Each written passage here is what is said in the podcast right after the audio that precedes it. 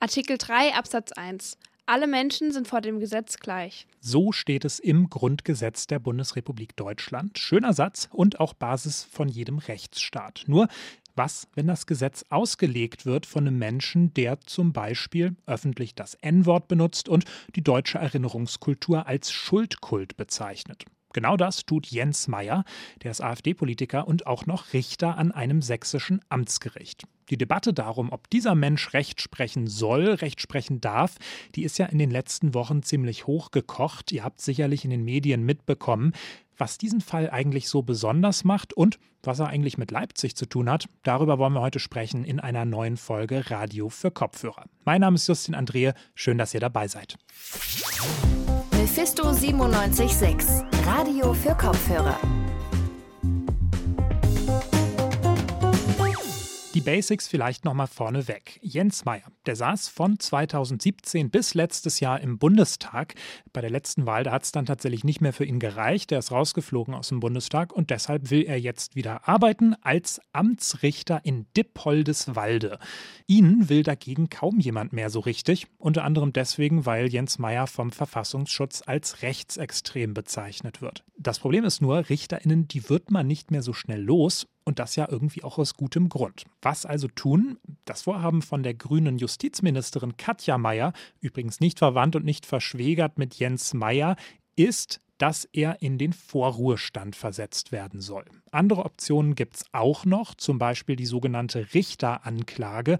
Also alles ganz schön kompliziert, ziemliches juristisches Klein-Klein. Und Mephisto 97.6 Redakteur Joris Bartsch, der hat deshalb mit Sven Walentowski vom Deutschen Anwaltverein gesprochen und versucht, den ganzen Fall nochmal ein bisschen einzuordnen. Als erstes hat er Sven Walentowski gefragt, was den Fall Jens Meyer eigentlich genauso kompliziert macht. Das Besondere bei dem Fall Jens Meyer ist, dass äh, er ein Rückkehrrecht hat laut dem Abgeordnetengesetz. Wenn jemand Bundestagsabgeordneter, aber auch Landtagsabgeordneter wird, dann geht er ja aus seinem Beruf heraus und soll aber die Möglichkeit haben, wieder zurückzukommen. Es soll niemand verhindert werden, politisch tätig zu sein oder ein Mandat anzunehmen, äh, nur weil er Angst haben muss um seinen Job. Nun hat sich natürlich die Lage bei Jens Meyer in der Zwischenzeit ein bisschen geändert, sodass mittlerweile eigentlich klar ist, er ist äh, rechtsextrem. Ähm, und als Lösung dieser schwierigen Situation wurde jetzt der Vorzeig der vorzeitige Ruhestand Meyers äh, vorgeschlagen. Wie bewerten Sie diese Lösung? Also bei, also wir dürfen ja sagen, dass Jens Meyer ein Rechtsextremer ist. Das hat der Verfassungsschutz ja bereits selber festgestellt. Das ist völlig okay. Und jetzt ging es hier um die Frage, wie ich Rechtsextreme in Roben verhindern kann. Es geht ja auch darum, um die Akzeptanz der Justiz in der Bevölkerung und was sollen denn Menschen, die, äh, die einem solchen Richter gegenüber sitzen, ein Ansehen der Justiz aufrechterhalten können. Das war jetzt die schwierige Aufgabe der Katja Mayer, der Staatsministerin der Justiz in Sachsen, ähm, die jetzt in diesem Spannungsverhältnis war. Auf der einen Seite gibt es die richterliche Unabhängigkeit, dann war der auch noch Bundestagsabgeordneter. Wie kommt man dem jetzt eigentlich bei? Äh, und äh, die Justizministerin hat äh, ihm dann eine, ein Gericht zugewiesen. Da gab es auch lange rechtliche Diskussionen. Also wer kann eigentlich ein Disziplinarverfahren lostreten? Kann das eigentlich das Justizministerium selber? Da ist die herrschende Meinung, nö, das geht nicht. Das muss also erstmal die Person einem Gericht zugewiesen werden. Dann geht es um die Frage Äußerungen äh, während seiner Richtertätigkeit, das wird ja ein bisschen schwierig sein. Äh, dann hat er aber viele Äußerungen getätigt im Bundestag äh, als, oder in seiner Zeit als Abgeordneter. Da gibt es auch jetzt noch das Grundgesetz, Artikel 46, das sagt, niemand darf belangt werden für das, äh, was er eigentlich als Abgeordneter gesagt hat, es sei denn, es sei äh, äh, verleumderische Beleidigung, Beleidigung. Nun könnte man sagen, verleumderische Beleidigung, das soll noch verfolgt werden, aber wie sieht es denn jetzt eigentlich aus mit dem Thema äh, äh, die Verfassung und die verfassungsrechtliche Grundordnung abzulehnen? Das ist doch was Böseres, aber Soweit ist es jetzt gar nicht gekommen. Das wäre ein Gegenstand gewesen von anderen Formen, Disziplinarverfahren, Richteranklage, können wir vielleicht gleich noch drüber reden. Und ähm, die Justizministerin hat jetzt Herrn Mayer einem Gericht zugewiesen und hat dann einen relativ unbekannten Paragraphen aus dem Richtergesetz gezogen, nämlich ein Paragraph 31, das ist die Versetzung im Interesse der Rechtspflege. Und ich zitiere mal ganz kurz, ein Richter auf Lebenszeit oder ein Richter auf Zeit kann, blub, blub, blub, blub, da kommt noch was, in den Ruhestand versetzt werden, wenn Tatsachen außerhalb seiner richterlichen Tätigkeit eine Maßnahme dieser Art zwingend gebieten, um eine schwere Beeinträchtigung der Rechtspflege abzuwenden. Bums, das hat sie aus unserer Sicht, aus Sicht des Deutschen Anwaltvereins ganz gut getan. Also der Mann hat kann quasi zurückkehren. Das ist das, was wir, ach Mensch Gott, der Krieg wird in den Ruhestand versetzt. Also er wird kein Recht mehr sprechen. Dieses Ziel ist erreicht worden. Großes Kompliment an die Ministerin. Natürlich bleibt so ein kleines Störgefühl. Der kriegt natürlich seine Bezüge. Halten Sie das grundsätzlich für eine gute Lösung in so einem Fall? Also auch wenn man jetzt mal in die Zukunft blickt, würden Sie sagen, so sollte man mit äh, Rechtsextremen umgehen, die wieder in solche Ämter zurückkehren wollen? Oder äh, was würden Sie sich da wünschen als Deutscher Anwaltverein? Äh, also in der Causa Meier war das jetzt eine sehr pragmatische Lösung, weil es ja so ein Spannungsverhältnis gab. Also nicht nur das Spannungsverhältnis, was ich gerade beschrieben habe, zwischen richterlicher Unabhängigkeit und und Rechtspflege, ich darf nämlich von jedem Richter verlangen, dass er auf dem Boden der Verfassung steht und jederzeit bereit ist, die freiheitlich-demokratische Grundordnung zu verteidigen. Nun war es so, es besteht also die Möglichkeit noch Disziplinarverfahren. Das ist jetzt nicht weg. Nur weil der 31 gezogen wurde, also der, der vorläufige Ruhestand. Das kann noch sein. Wenn wir uns nämlich die Causa Meier mal ein bisschen zurückblickend anschauen, dann ist der 2017, hat er schon mal einen Verweis kassiert in einem Disziplinarverfahren. Da hat er nämlich von, dieser, von den Mischvölkern gewarnt und diese Schuldkultur abgelehnt und so weiter. Und danach hat er weiterhin Unsinn geredet und schlimme Dinge gesagt, äh, die sie nie belangt worden. Also man könnte noch mal schauen, was ist eigentlich zwischen 2017 und seinem Einzug in den Deutschen Bundestag noch geschehen. Im Übrigen, Artikel 46 des Grundgesetzes schützt nur Äußerungen von Bundestagsabgeordneten, die sie in den Ausschüssen oder im Parlament tätigen, aber nicht, was sie nebenher machen oder was sie im Wahlkampf sagen. Also da, meines Erachtens, würde es sich nochmal lohnen, da nochmal nachzubohren. Das andere, was wir haben, ist die Richteranklage. Sowas gab es noch nie in Deutschland. Also, ich marschiere nach, ich brauche eine Zweidrittelmehrheit eines des Parlaments und ich marschiere nach Karlsruhe, sage, liebes Bundesverfassungsgericht, guck dir das mal an, das ist also unmöglich was da geschehen ist. Und äh, der Mann darf auf keinen Fall Richter sein. Ähm, da könnte man sogar sagen, dann könnte in der Gesamtabwägung vielleicht das Bundesverfassungsgericht auch noch alles äh, betrachten, was Herr Mayer ähm, während der Zeit Unsägliches gesagt hat, auch während seiner Abgeordnetentätigkeit. Dafür braucht es allerdings eine Zweidrittelentscheidung äh, des, des, Landtages. Die CDU in Sachsen hat gesagt, nee, das gehen wir nicht mit, äh, das, ist, das ist zu riskant, äh, das gab es noch nie. Wir haben keinerlei Anhaltspunkte. Ähm, wo da der Ansatz ist, wie das Bundesverfassungsgericht entscheiden wird. Ich persönlich möchte eigentlich gerne eine Klärung haben, verstehe aber, wenn Politiker sagen, was ist denn, wenn wir unterliegen? Was ist denn, wenn, wenn Meyer ein solches Verfahren gewinnt? Ja, das ist die politische Verantwortlichkeit. Welches Signal sendet man aus? Als Jurist muss ich sagen, sehe ich das ein bisschen entspannter. Äh, ich, dann ist das halt so, aber wir müssen schauen. Und übrigens kann man Gesetze ändern. Ja, also ähm, ähm, die Gerichte wenden Recht an und Gesetze an. Äh, und äh, man kann immer überlegen, ob und dann machen die vielleicht keinen Fehler. Man kann immer überlegen, ob man die Intention eines Gesetzes durch eine Gesetzesänderung verändern möchte. Also ich würde mir wünschen, dass wir äh, anhand dieser Causa, eigentlich wird diesem Mann schon viel zu viel Ehre gereicht, dass wir so viel über den reden müssen, aber dass wir ein Learning aus für die Zukunft hätten und tatsächlich mal belastbarere Kriterien, wo ist eigentlich eine Grenze überschritten. Wir alle wissen, dass bei Meier eine Grenze überschritten ist, aber wir können es halt noch nicht justiziabel machen, weil es kein entsprechendes Verfahren gab. Da stellt sich natürlich aber schon die Frage, warum greift man jetzt nicht sofort zu diesen drastischen Mitteln? Selbst wenn er, ähm, sagen wir, gewinnen würde, könnte man ja immer noch den Weg über den Ruhestand gehen. Aber Jens Meyer ist ja ein wirklich krasses Beispiel. Also er nennt sich selbst Klein Höcke und wird vom sächsischen Verfassungsschutz, Sie sagten es, äh, als eindeutig rechtsextrem eingestuft. Also was muss denn noch passieren, äh, um diesen Weg der Richteranklage zum Beispiel zu gehen? Das ist äh, die richtige Frage. Es äh, muss nicht mehr geben müssen, um den Weg einmal zu gehen. Äh, das Schwierige, wofür die Justizministerin jetzt stand, Disziplinarverfahren kann sie selber nicht. Das wurde sie schon mal als Ministerium, nicht sie, sondern das Ministerium in der Vergangenheit zurückgerudert.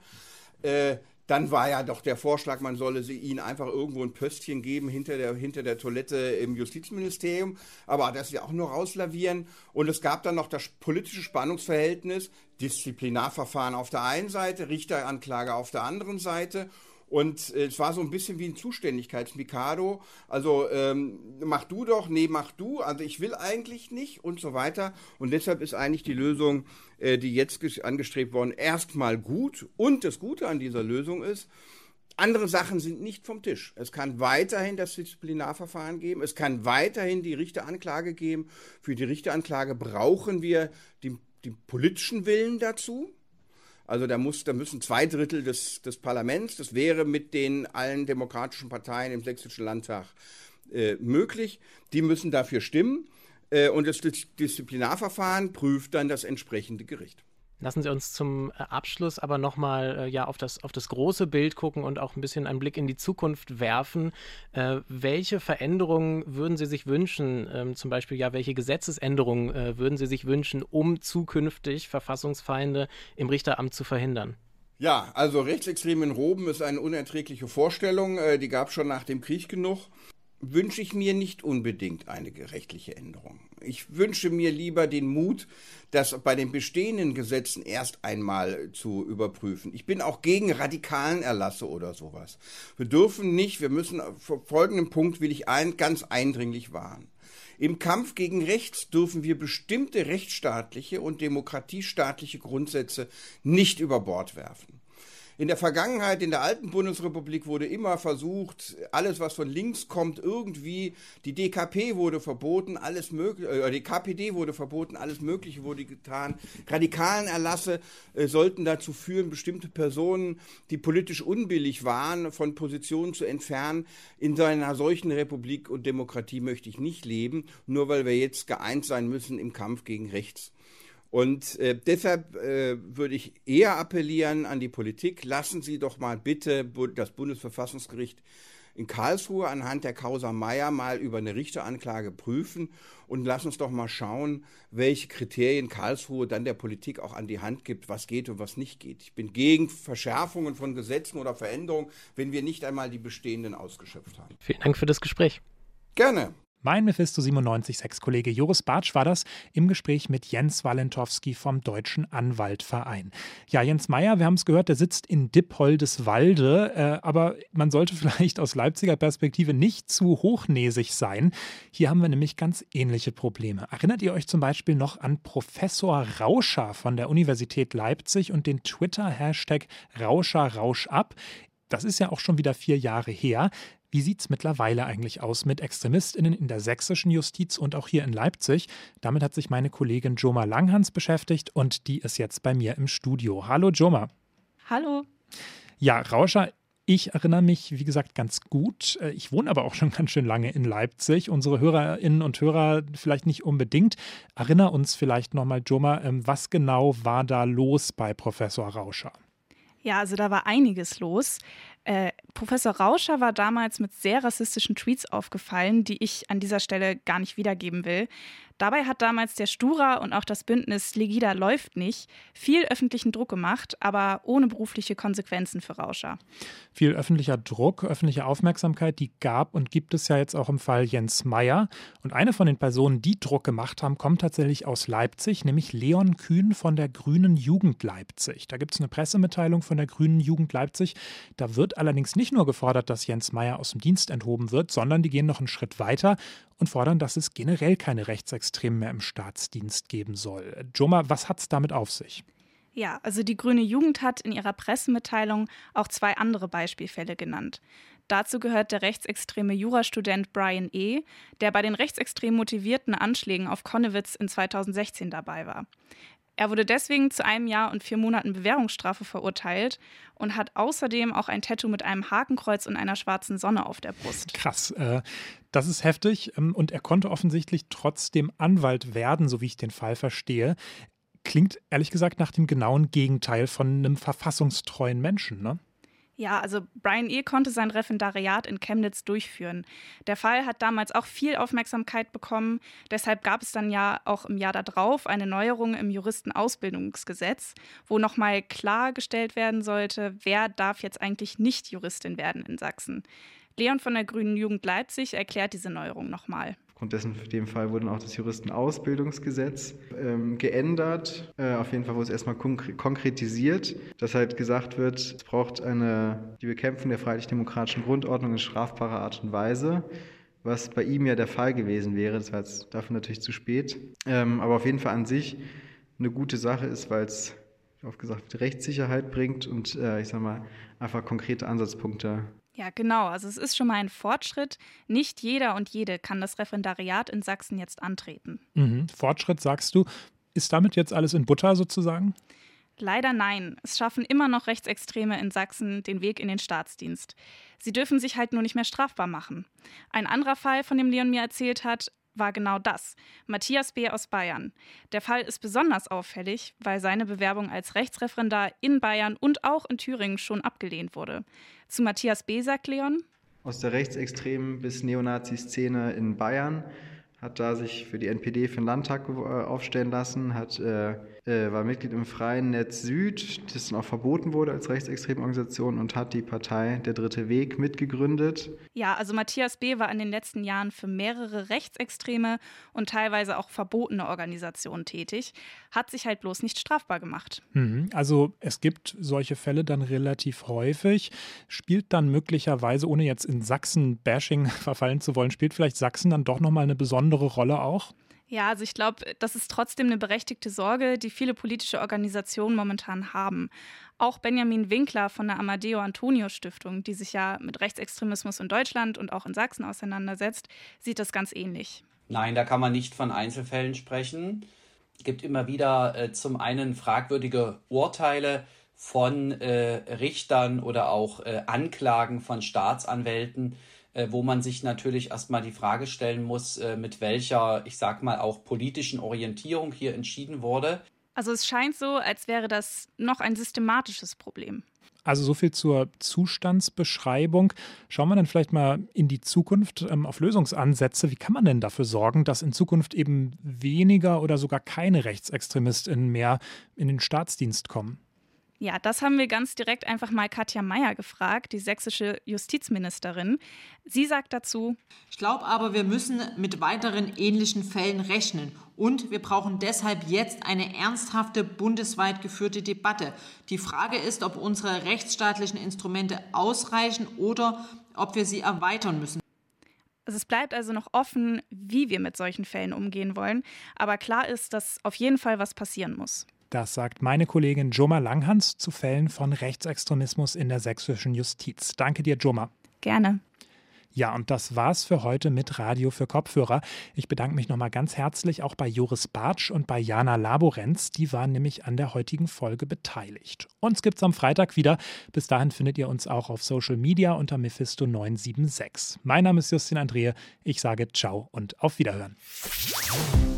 Mephisto 976, Radio für Kopfhörer.